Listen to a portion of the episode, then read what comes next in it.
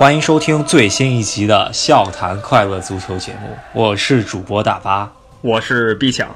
大家也听到了我们这集的开场音乐，应该也猜到了，对，这就是我们今天要谈的主题。北京时间今天凌晨进行的欧冠半决赛，那利物浦呢，在上一周输了三比零以后，这一周回到主场四比零啊，掀翻了巴塞罗那。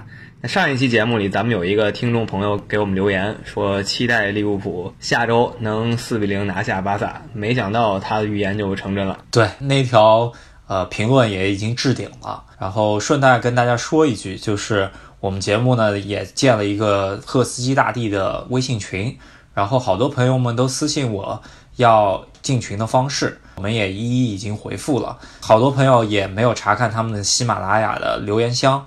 大家如果已经给我留言了，请大家查看一下你们的私信来添加微信，然后我们给你们拉进群里面。对我们基本上不管谁登录这个账号，看到了呃有人想进群，都会马上回一条，所以多刷新几次肯定就能找到了。那咱们言归正传，这次主题肯定就是这场比赛了。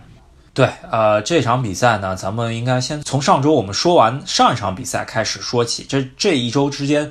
发生了什么事情呢？就是利物浦在联赛要跟曼城死磕最终的英超冠军，然后呃，等于说大家都是互相咬着，然后利物浦必须在客场拿下非常难啃的纽卡斯尔联队，然后也是损兵折将了，在纽卡斯尔的客场，最终以三比二，最终奥里奇靠一个头球绝杀，才把贝尼特斯所带的纽卡斯尔队给拿下。嗯。就是费尽千辛万苦，最后那一下也是替补上场的两个人，一个传球，一个头球，才艰难打下这个纽卡斯尔，非常困难，而且是把这个萨拉赫在这场比赛给搭进去了。踢完这场以后，萨拉赫轻度脑震荡，那这场大家也看到了，他在这个看台上看了比赛，没能进到首发。对，然后萨拉赫还穿了一件我永远不会放弃的衣服。非常应景今天的主题，我觉得。对，我特别想要一件他这个衣服，但不知道去哪儿买。大家可以私信我们的哪里有买啊？然后我们应该 也也会在我们的群里面给大家呃安利一波吧。啊，对，可能过几天这个淘宝就有什么萨拉赫欧冠半决赛同款衬衫了。啊，对这场比赛呢，就是我觉得咱们首先要从首发十一人的变化开始说起。上一场比赛呢，扎叔打的比较保守，然后在菲尔米诺主力中锋有伤的情况下，首发了维纳尔杜姆，让他去替代一个假中锋，然后相当于是前场骚扰。右后卫的位置上面呢，也是上了。之前很久没有打比赛的那个右后卫戈麦斯，等于说是想把右路给起码给守住吧，对吧？然后效果咱们也看到了非常不好。然后有一个被动换人呢，就是纳比凯塔上一轮被巴萨阵中拉齐蒂奇铲了一个黑脚，这一场基本上是踢不了了嘛。那这这是一个被动换人，然后这场上了亨德森，然后没想到亨德森这场还是奇效啊。对，亨德森。之前呢是被利物浦球迷疯狂诟病的一个球员，就是说杰拉德离开利物浦以后，怎么就会主动把这个队长袖标传给这么一个普普通通的球员？但是最近两个月，亨德森也是调了一个位置，更靠前了。然后从此以后，这个人不管是信心找到了，还是说他终于体会到这种如鱼得水的感觉，他整个人状态一下爆发出来了。这场比赛他也是轻伤不下火线，想做个动作，结果把自己给扭伤了。他扭伤了以后，我们还以为这利物浦又要被动换人了，但他一摆手，我还能继续坚持。这场踢的真的挺不错的，我也给他点个赞。对这场，我看他呃做了一个拉球的动作之后，应该是被对方后卫踢了一脚，然后看着伤情挺重，我觉得他可能要下去了。当时扎叔嘴里都说 “no” 这个单词都已经说出来，我觉得他根本是不太想换亨德森，因为在开场没多少时间，他一个长途奔袭就把那个巴萨的整条后防线都搅得非常乱，一脚射门，最后那个奥里奇一脚补射。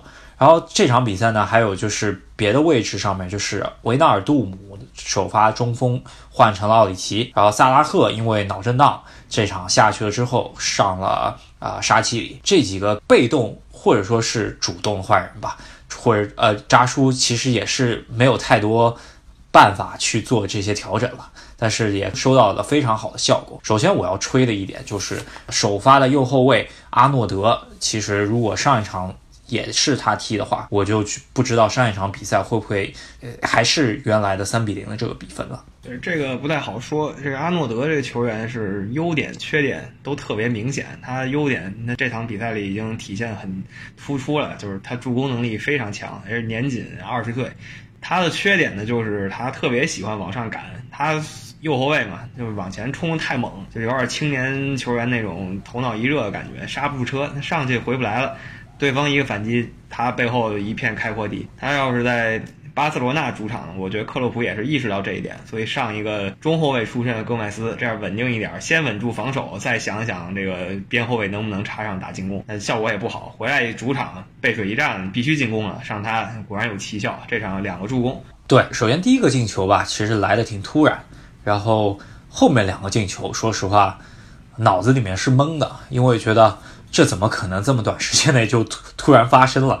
脑子里面完全想的就是当时的局势，呃，球的发展线路是没有好好看的。然后回去仔细看了一下，其实还要拜利物浦旧将苏亚雷斯所赐啊，我觉得是。你是想说他把利物浦首发左后卫给铲伤了，然后首发左后卫不得不下场以后换了一个维纳尔杜姆上来，又是一个被动的换人。但这个球员上来是个骑兵啊，上一场让他想客串中锋。啥也不是，那这一场呢，让他踢一个偏防守位置吧，他居然连进两球，这也是很神奇。对，呃，这场比赛应该是米尔纳去顶罗伯森的一个左后卫吧，对吧？然后咱们可以说的就是苏亚雷斯这场比赛其实还是呃让利物浦球迷嘘声不少了，是吧？那对罗伯森的那个脚黑脚其实也是做的挺隐蔽的，边跑，然后罗伯森在他后头，他把自己的脚后跟吧去顶别人那一下，然后罗伯森呢应该是我看是脚踝被踢了一下，然后下下半场坚持不了比赛了，但是冥冥之中。维纳尔杜姆做出这个换人之后，他踢了一个属于八号位的位置吧，然后后排插上，然后两个进球，真的是一个头球一个推射，只能说这四个进球中间好多球像巧合，但是也是必然吧。嗯，就是维纳尔杜姆那两个球真的冥冥之中啊，为什么呢？这个利物浦最有名的一场比赛，所有人也都知道，零五年欧冠决赛。跟 AC 米兰称为伊斯坦布尔奇迹那场比赛，那利物浦吹响反攻号角两个球，第一个是五十四分钟杰拉德头球，第二个是这五十六分钟这斯米切尔的一脚射门。那维纳尔杜姆的两个球呢，也是在这五十四分钟和五十六分钟，就是一瞬间让你感觉可能杰拉德在看台上做法了，把这个当年的激情啊传送给这维纳尔杜姆，他一个头球顶进去。对，我想说的，呃，是从另一个角度上来说的，就是我们也可以发觉。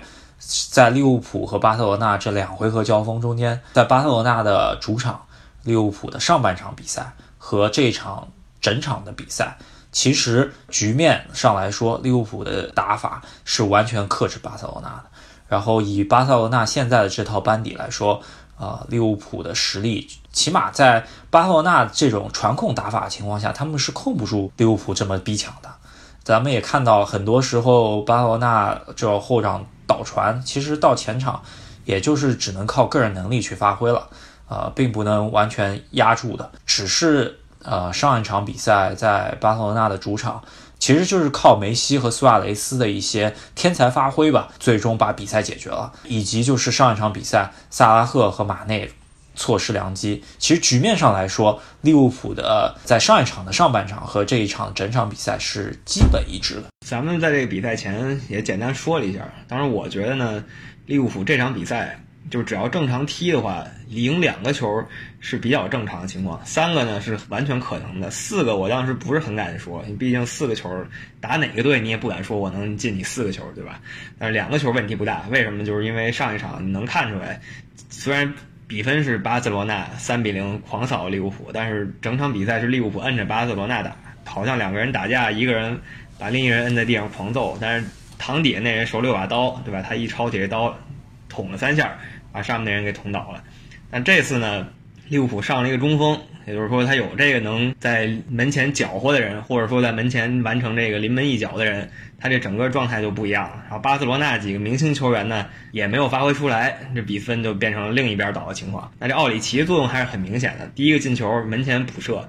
就是中锋该做的，第四个进球门前抢点也是中锋该做的，但第三个进球就那个头球，他在门前搅和，那个巴萨球员全去防他这高中锋了，没料到背后冲上来一个中场队员顶了个头球给顶进了。对，咱们可以退回到赛前的舆论，或者说是大家球迷中间的感觉吧，对吧？我觉得巴塞罗那球迷应该来说，他们已经给人的感觉，起码是他们已经进入到了马德里的决赛赛场了，甚至巴塞罗那的球队。给人的感觉，或者说是起码从他们的官方的社交平台上面的感觉也是这样子，就是巴塞罗那在丢了第一个球，因为第一个球丢的比较早，然后就说只要我们球队进一个球，利物浦就得进五个球就能翻盘。然而我们起码会进一个球的，大家同意吗？他发了一条这样子的推特，我觉得当时就感觉这个球队的，不管从管理层来说也好，甚至场上球员，其实都不把利物浦当一回事儿。利物浦方面来说呢，也是在上一场纽卡斯尔这么一场苦战的情况下，损兵折将，这一场比赛真的是真的属于拼最后一口气吧，对吧？两个前锋都还是替补，然后本场比赛也是。在三比零这么大的比分情况下，只有众志成城，因为在曼城周一啊拿下莱斯特城的情况下，利物浦其实来说他们的联赛希望已经是掌握在了曼城的手里，然后他们唯一的啊就是本赛季还能有所作为的战场，其实。也就是这场欧冠比赛了，这场欧冠的比赛也是非常难，华山天险一条道了嘛，这非常难走了。因为三比零的比分，扎叔确实打出了一个教科书般的比赛。因为赛后的采访中间，他也说，我不知道任何人跟我提有类似这样子的比赛结果，我也不知道我将来会不会再带队伍做出这样子的比赛结果。但是我觉得今天的比赛真的是他人生中间前三的。嗯。这场球绝对是幸福的。你说巴塞罗那这一边呢，他心理上肯定是轻敌的，就包括你说那个推特，就是他们发那个我们只要进一球就可以，还是他们球迷这边，他们怎么想呢？就是觉得我有这么多灵光一现的超级天才球员，那有这么多球员在的话，我只要进一个，对吧？就一个球，不管哪个天才球员闪那么一下光，你像我上场闪光三次呢，这次我闪光一次还不行吗？我只要闪一次，你就没戏。而且他也准备的挺充足，他周末联赛呢尽显替补，因为他也知道利物浦主场不是说轻轻松松就能拿下，所以他就尽显替补，想把这体力恢复恢复。但是到了利物浦主场还是翻车了，所以这个就可以看出谁到底最懂球啊！这个上周有电视台采访这温格，就是阿森纳温格，他就说这个巴塞罗那就完全就是靠梅西，就他们这些顶级教练都能看出来，哪个教练来都能带巴塞罗那拿联赛。那你要没有梅西。这些教练一起上也都没用。那利物浦这边呢，他就说：“你踢欧冠，我最不想遇到情况就是第二回合去利物浦主场，因为那个山呼海啸气氛实在太可怕了，让你心里整个就崩溃。那正好也太严重了，所以温格才是这个真正的懂球帝。对，其实温格这个教练呢，其实我之前还是黑的比较多了，但是这番言论，呃，之前穆里尼奥也说，梅西只能靠，呃，怎么说，要一个笼子才能把梅西给罩住。单防的话，一个个其实都是给梅西送人头的，必须要局部两两到三个人去防守梅西，才能够把梅西给看住，或者说是把球给破坏掉。但是本场比赛呢，咱们也可以说，其实梅西的球技啊方面，他肯定是配得上当年足坛最好的球员，或者说是应该来说是比 C 罗是高出不少。脚下技术来说，但是咱们也看到啊，在这样子的逆境情况下，我觉得梅西能站出来的可能性。真的是屈指可数吧？我能想到的真是不太多。他是属于就是巴塞罗那整体踢得好，然后他会踢得更好，会出现那种神级发挥。但是整体非常低迷的话，难指望他去站出来了。对，我觉得很多人老说什么梅西这么强，他就应该当队长，他就是关键时刻能站出来。我觉得这个话西方人说多少还有点道理，对吧？西方人就崇拜个人英雄主义。那在咱们亚洲的话，咱们从小就看这些书，什么三国呀、水浒，三国里那么多大将，那哪一个人说自己能独挑大梁？他都得有一个人带他。这个人能力强，不代表你能当领袖，并不是说你最强你就是领袖，这俩事儿没有必然联系。对，还有一个人立 flag 立得非常高，那就是苏亚雷斯，在这场比赛之前呢，我看过呃社交平台上面他自己晒了一张自己在安菲尔德穿着巴塞罗那训练服，然后非常得意的笑的照片。然后在赛赛前的新闻发布会上面，他也说了，这场比赛呢，如果我进球的话。呃，我肯定是不会庆祝的，我心存感激。这种话一说出来，就感觉呃，我进球应该十拿九稳的，我应该会把我的姿态给做足了。因为上场比赛庆祝的太过，他自己可能也意识到了。但是本场比赛呢，他其实得到过一个非常好的良机，但是呃，其实对于他来说，他的信心也不是很足。他那个单刀，他其实还能多带两步调整一下，但是他很早就射门了，最后被阿里松给化解了。可以看到他在阿尔法尔德的压力也是非常大的，大家都给他嘘声也是非常多的。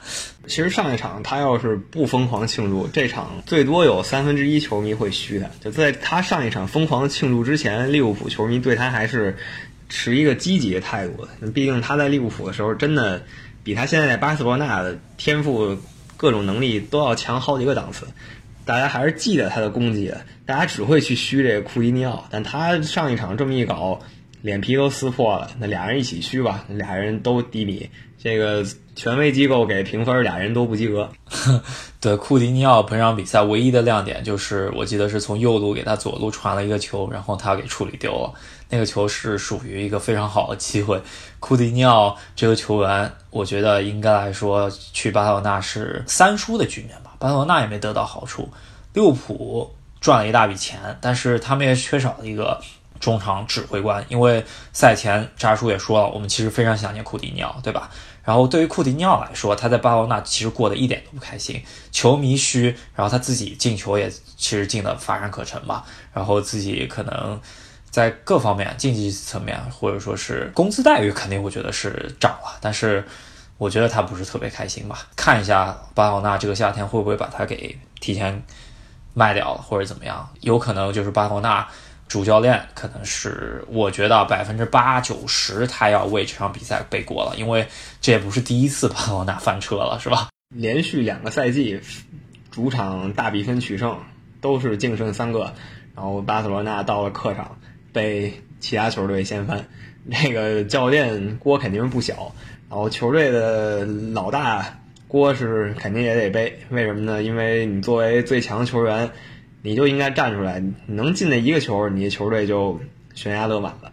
关键是你就是站不出来啊，这个也是梅西跟以前那些大佬之间的区别。那我一直感觉梅西是被推上大佬这个位置啊，他只能说最强，但是呢，不管是舆论还是说他们队内，都要把他往这个领袖的位置上推，他其实不适合，但你也没办法，就是赶鸭子上架。对于这场比赛的失利，一个是梅西毋庸置疑，他肯定是。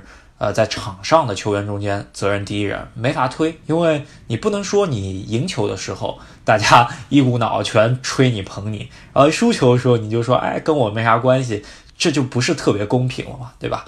然后第二点就是说，其实，在梦三时期的在队内的威信程度来说，比较靠后，当时的队内精神领袖是普约尔，咱们也看出，其实梦三时期的巴塞罗那和现在的巴巴塞罗那还是有质的区别的。也可以看出，整个领袖气质来说，其实没有得到传承。不管是皮克也好，梅西也好，我觉得本场比赛最拼的可能就是比达尔。然而，比达尔我看在巴塞罗那球迷中间也是被被啊黑的不得了。这场比赛，比达尔在巴萨球迷眼中，他应该只是一个雇佣兵吧？你像在尤文待过了，在拜仁慕尼黑也待过了，国际米兰想要请他去，然后巴萨说：“哎，别了，我来吧，把他请过来。”他呢？不是很受球迷那么待见嘛？他虽然实力还不错，就说到这个巴萨领袖问题，普约尔在的时候，这个首发站到场上，你能明显感觉到这队里到底谁说了算，就是普约尔绝对是那个大哥。但是巴塞罗那这个传承呢也很迷啊，他这个传承太简单，你普约尔传完给哈维，给这伊涅斯塔，再给梅西，这完全就是按照年龄论资排辈的，对吧？最老那个不得不退了，传给第二老的，第二老退传给第三老的。那永远是选最老的那个当，那这不行啊！你这个并不是说你当年那个大哥在的时候，他的二哥、三哥、四哥跟他一样是领袖。你现在大哥下去了，二哥、三哥、四哥不一定是领袖。这二哥哈维可能还行，伊涅斯塔跟梅西典型不是当领袖是球员。那这两次翻车也就翻在他们两个队长手里。确实是啊，就是在哈维走掉之后呢，其实巴塞罗那梦三时期已经结束了嘛，对吧？有人说现在是梦四时期，但我觉得有过这两次翻盘来说，可能最开心的其实是 AC 米兰吧。就在历史的耻辱柱上，AC 米兰被松绑了，巴塞罗那躺上去了，是吧？还有巴黎圣日耳曼嘛，就这几个尴尬过的球队，多了一个巴塞罗那。对，然后本场比赛呢，我觉得利物浦每一个球员都值得吹一发。但是呢，咱们之前吹了奥里奇和阿诺德，然后还有亨德森，这场比赛呢，其实阿里松这个门将也是可必须得拿出来好好说一说的，因为巴塞罗那唯一三的机会。都是非常好的机会，然后他都是高接低挡把球给，要不就是让出去了，要不就是把球给抱住了，真的是非常稳定。这个六千多万其实是值的，虽然在赛季初啊，他有点不太适应英超，但是现在来看，他还是起码来说是世界前五的门将吧。嗯，对，你要说第一过誉还没到这程度，前五是可以了。去年逆转巴塞罗那的罗马队，当时这个守门员也是他。也是类似的情况，巴萨你只要能搞进一个，那边那队一点戏都没有。那他也高接低挡，完成了这个神圣使命嘛，所以挺厉害。这连续两次逆转都有他，所以你还是得服的。对，然后还有一个眼前一亮的一个球员，就是就比我预期上来说他很强很多，表现的强非常多的球员，就是马蒂普。这个球员其实。利物浦当时买他过来的时候，其实是一个扎叔的人脉嘛，对吧？当时从德国买过来的时候很便宜，不贵的。然后这两场欧冠都是首发，而且在巴塞罗那面前，我印象中间他没有把任何球给传丢，起码传球成功率在百分之八十以上的。然后跟范戴克组成了非常稳定的防线。然后本本场比赛，范戴克也是在前场差点儿他就搞进了 他人生最重要的一个球嘛，对吧？在角球里面拿脚去够那一下，然后差点就给搞进去了，是吧？差点搞到他这个国家队队友的球门里，就是那个特尔施特根。我们也可以看出啊，巴塞罗那这边除了。个别球员吧，很多球员都是不及格的。咱们前面说了，库蒂尼奥踢得不好，苏亚雷斯不好。我觉得本场比赛最差的应该是上一场比赛发挥的非常好的阿尔巴。这场比赛第一个丢球是他送的，是吧？然后他这一路阿诺德两个助攻，他也肯定脱不了干系嘛。所以我就说嘛，这个比赛从局势上来说没有什么大的区别，就是利物浦小小的提升了一点，巴塞罗那小小的低了一点，这一下。天平就反过来了，所以你也可以知道，巴塞罗那真的没有大家想象中那么强。你其实想想，他一五年夺冠的时候，那个时候我觉得是有统治级表现的。他跟现在比，没有什么本质区别吗？内马尔反而还不在了，那梅西呢？稍微一哑火，这队就不太灵了。巴塞罗那才需要赶紧买一些强人，不要老沉浸在自己多强多强这个梦里了。这倒是真的，但是。呃，赛前我发了一个朋友圈，然后当时就说大家千万别小看利物浦的主场。我觉得巴塞罗那的球迷当时都确实有一点飘，呃，觉得自己应该是进到马德里决赛了。呃，这场比赛踢完之后，我觉得我那条朋友圈也是可以值得吹一波了。利物浦呢，接下来的比赛任务呢，其实也就是两场比赛吧，对吧？对，对于他来说，本赛季其实把重心其实放到了欧冠赛场上面了，因为。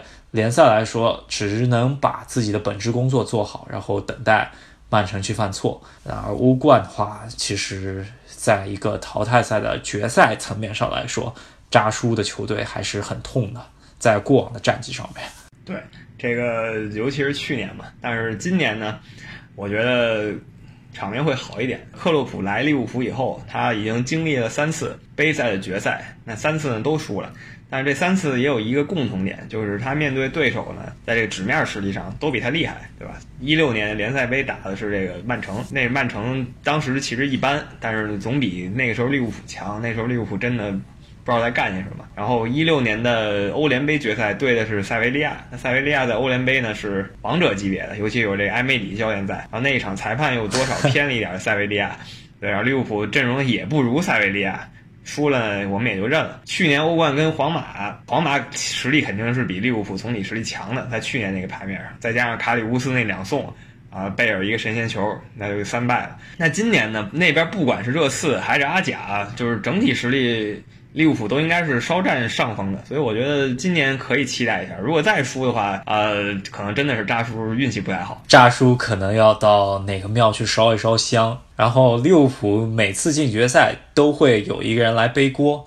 上一次我印象中间欧联杯是是莫雷诺这个左后卫背的锅，然后上一个赛季欧冠决赛。是啊，卡利乌斯肯定已经背锅，已经背锅都已经背到土耳其去了，是吧？然后，呃，不知道这一次比赛还会不会有人来背锅，来当这么一个倒霉蛋吧？咱们呃节目开场也放了利物浦的队歌《你永远不会独行》。在比赛结束之后，大家庆祝的时候，安菲尔德响起了《你永远不会独行》这首歌呢，也是非常体现了利物浦这个足球俱乐部的一些风格面貌吧。特别是在扎叔治理下的这么一支利物浦，我真的觉得能看利物浦去在落后的情况下踢一场淘汰赛的比赛，真的是非常享受的。上一次好像是跟这个多特蒙德吧，也是一个惊天逆转。当然那个时候是欧联杯，这个分量肯定不如欧冠半决赛要强。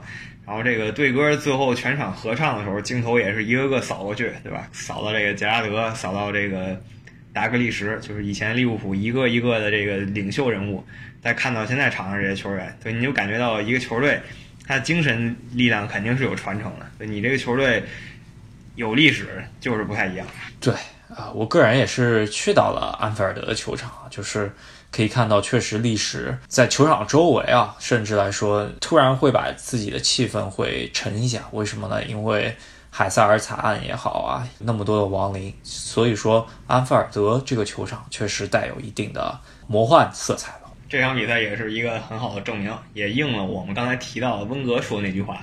他说就是我最害怕淘汰赛第二回合去利物浦主场。对，利物浦主场，因为你在进场之前，它就有一个非常明显的标志，就是说 This is 安菲尔德，就是让客队球员精神气上面就是。对他一个打击，我觉得再加上安菲尔德五万多人一起齐唱“你永远不会独行”，我觉得 突然巴塞罗那的球员应该就是完全找不着状态了。我觉得苏亚雷斯其实不应该，他应该非常熟悉这一切了。是，但是面对五万多的嘘声，是吧？他可能还是比较慌张的。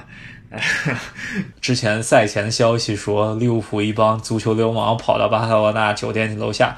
放了很多烟花爆竹，放了一晚上，然后喊梅西起床。我不知道这对巴塞罗那今天这么低迷的表现是否有很大的影响呢？你要是这么说的话，我印象中啊，多少年前这国际米兰跟巴塞罗那也是有这么一次，然后是这个巴塞罗那去这个国际米兰的宾馆底下敲锣打鼓，敲锣打鼓完了以后呢，国际米兰还是把巴塞罗那淘汰那一次。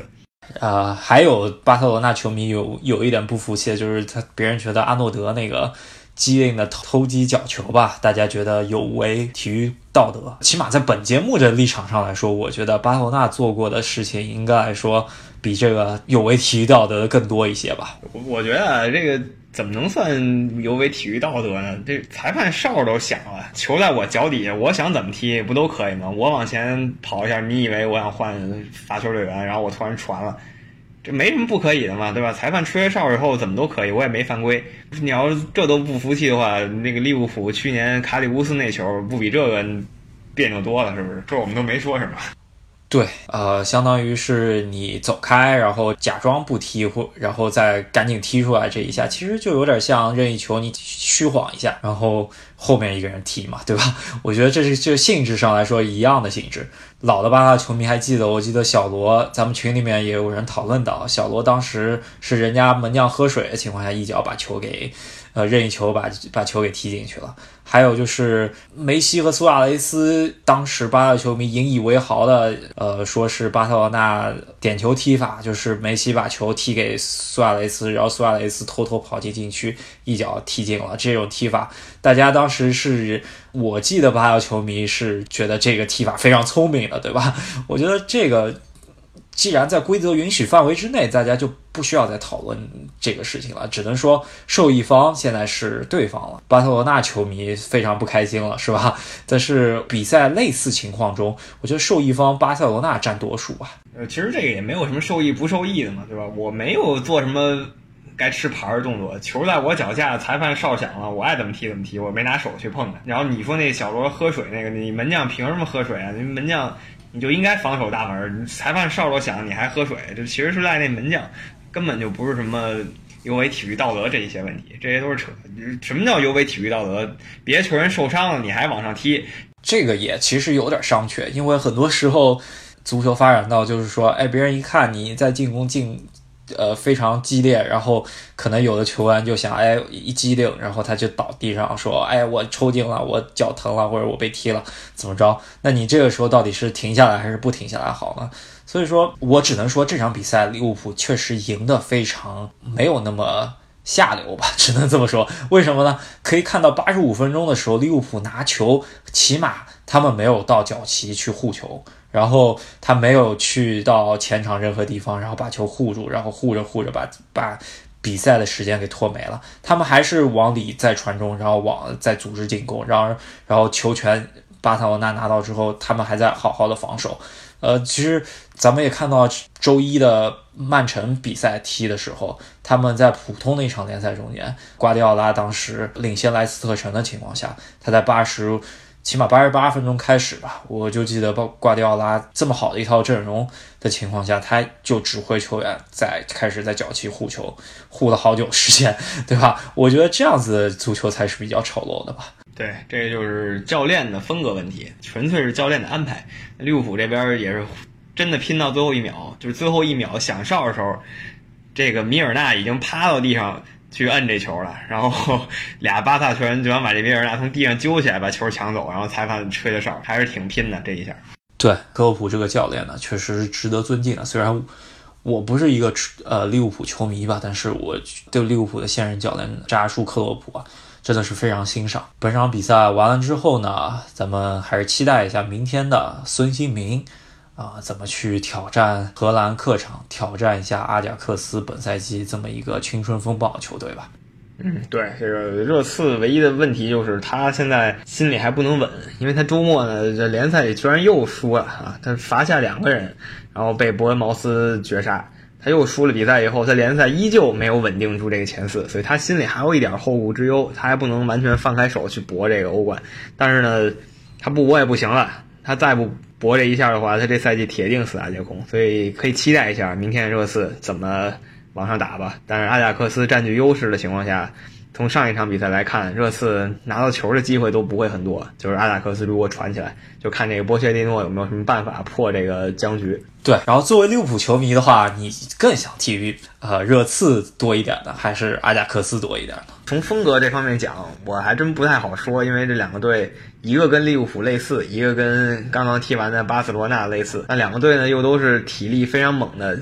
很有青春风暴气息的球队是吧？所以说你选哪个都不太好。但是有一个问题就是，如果你输给热刺的话，就如果在决赛输给热刺，这个感觉更丢人一点。为什么？因为热刺在联赛里是你是你两次的手下败将，然后也是一个从来没有拿过欧冠的球队。那阿贾克斯呢，底子是很厚的，然后还是巴塞罗那的师傅，在决赛踢不过阿贾克斯啊，我还是可以勉强理解。如果你踢不过热刺的话，我真的无法接受啊。呃，我也同意啊，毕竟我觉得啊，我我个人觉得是阿贾克斯能过热刺这一关，然后最终利物浦和阿贾克斯，然后两个人谁赢，我现在 说实话还没有办法，因为明天看一下阿贾克斯的表现以及热刺的表现才能做出判断。但是呢，明天的比赛肯定也是一场非常好看的比赛，赛季已经进行到这个时候，所有球队都是孤注一掷的。没错，因为利物浦的联赛，刚刚你也说了，主动权完全在曼城手里。然后曼城最后一轮踢的是这个，嗯，已经没有任何战斗力的布莱顿。那利物浦踢的是相当强悍的狼队，你得期望这布莱顿把曼城搞一搞啊，然后利物浦还得赢这个狼队。这两件事同时发生的情况几乎没有，尤其是布莱顿搞曼城这个事儿几乎不太可能，所以联赛利物浦很可能就隐恨第二了。所以欧冠是利物浦球迷现在最大的期待。我记得上一次联赛类似情况下，在在曼城第一次夺得英超冠军的那个赛季啊，我记得就是阿圭罗巴洛特利助攻阿圭罗绝杀那个赛季，当时曼城也是踢了一个跟布莱顿类似的。球队吧，当时是呃女王公园巡游者，然后没想到女王公园巡游者把曼城逼入了绝境，到了真的九十六分钟才靠阿圭罗的一个绝杀，将将把这个冠军拿到。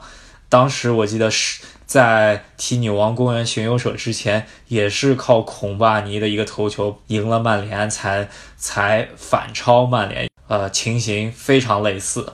呃，虽然争冠对手不一样，我想说吧，如果曼城真的还能再上演一次这样类似的比赛的话，我觉得他们也是称得上今年的英超冠军的。对，就是如果曼城。又打出这么一个比赛，或者就是把这布莱顿砍瓜切菜赢了，那我也是服的。因为自从曼城跟利物浦确定这个两队争冠形式，就热刺掉队以后，就就剩这两队争冠了。曼城居然是全胜，那不管怎么赢，那么就不管是孔帕尼这种中后卫踢一个超级世界波，就这种球他都踢出来了。不管这些乱七八糟的，他反正赢了，他能拿到冠军，用这种方式全胜的方式拿到冠军，我还是很服他的，没有什么可说的。周一的孔帕尼。踢完那脚世界波赛后的采访中间呢，我我嗅出了跟巴塞罗那上一场比赛同样的味道，就是恐怕你感觉有点飘。他说：“我才不管别人说我踢不踢得了这球呢，我踢了再说。”然后我就进了。这意味着什么呢？我们敬请期待本周末的英超冠军。这这一轮的英超十场比赛，争四也好，呃，争冠也好，呃，今年没有保级的比赛了。都是北京时间晚上十点开球，大家可以尽情期待一下这最后一轮的英超最后的疯狂了。这一次英超联赛就像大巴说的，跟一二年的局势基本完全一样，就是第一名的球队只要赢就是冠军，第二名的球队先赢，第一名球队不赢，第二名就是冠军。那一二年我们刚才说了，第二名曼联已经赢了，那第一名曼城是在最后最后最后最后最后一分钟赢的比赛。才造就那么一个经典的奇迹时刻。那看这个赛季最后有没有出现精彩瞬间吧？对，一二年其实我还要补充一点，就是真的是最后的时候，曼城还是落后的。最后的最后，曼城扳平；最后的最后，最后曼城绝杀，是吧？对对对对，他是在伤停补时的时候进了两个球，把这个一比二硬给拽到三比二了。而且曼联那个时候就在另一个球场里，我没记错，跟桑德兰他已经赢了。就是曼联球迷已经是开始唱了，因为你觉得曼城可能在伤停补时从一比二拽到三比二嘛？他们觉得这不可能啊，但没想到他就愣给拽过来，一个哲科，一个阿奎罗，这简直不可思议。当时我连利物浦比赛我都没看，我看的这个，看真是看傻了。至今这个这场球还在眼前。就那个英格兰那著名解说，就那马丁泰勒，他最后已经喊破音了，他就说：“我保证你这辈子不会再看到这种情况了。”对，然而这个赛季的。又有可能出现这么一个情况吧，对吧？然后安菲尔德在这场比赛之后见证了安菲尔德奇迹，下一场又是安菲尔德的主场，利物浦不管是别人帮助也好，自己成就也好，能不能再创这么一个奇迹？我觉得大家。还是敬请期待吧，咱们也不好预测了。对，敬请期待。那作为一个利物浦球迷呢，下一场尽人事就可以。具体有没有天命，那看的是布莱顿跟曼城，利物浦就没什么可说的。掌握在自己手里的命运还是欧冠决赛。咱们肯定英超完了之后，肯定要给大家做一个英超赛季总结。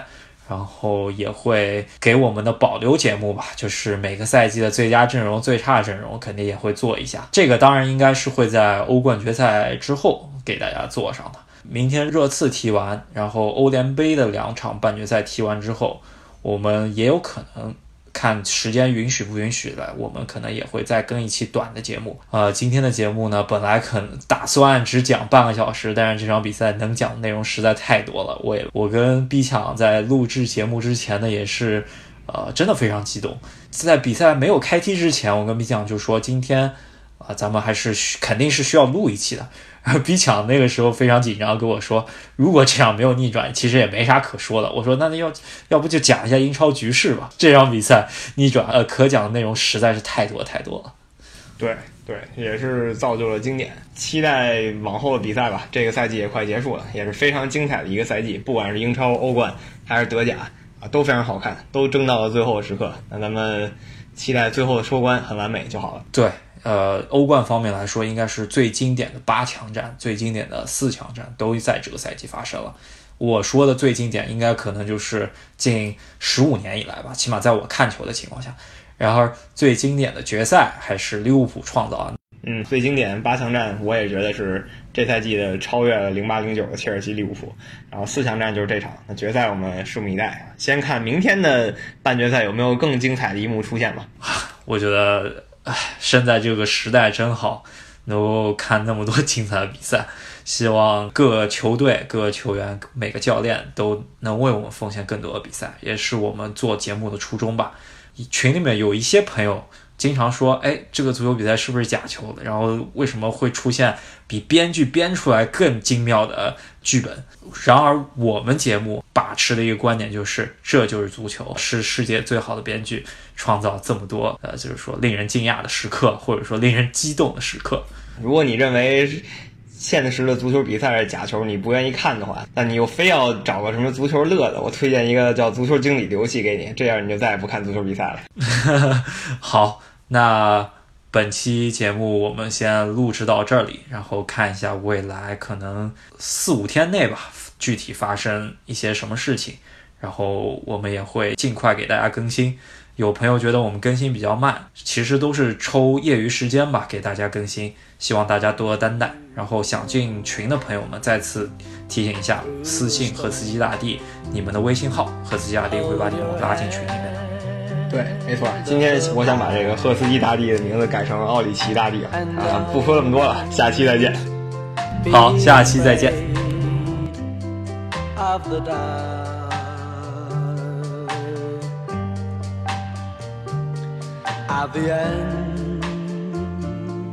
of a stone. There's a golden sky and the sweet silver sound of love. Walk on.